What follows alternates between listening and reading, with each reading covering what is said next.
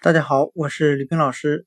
今天我们来学习单词 blind，b l i n d，表示瞎的、盲的、看不到的。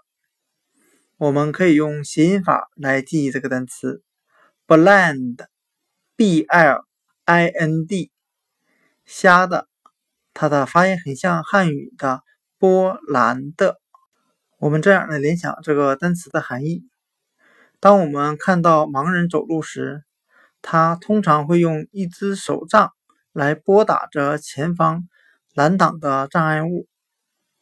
今天所学的单词 blind，b l i n d，瞎的、盲的、看不到的，我们就可以通过它的发音联想到汉语的波兰的，用手杖。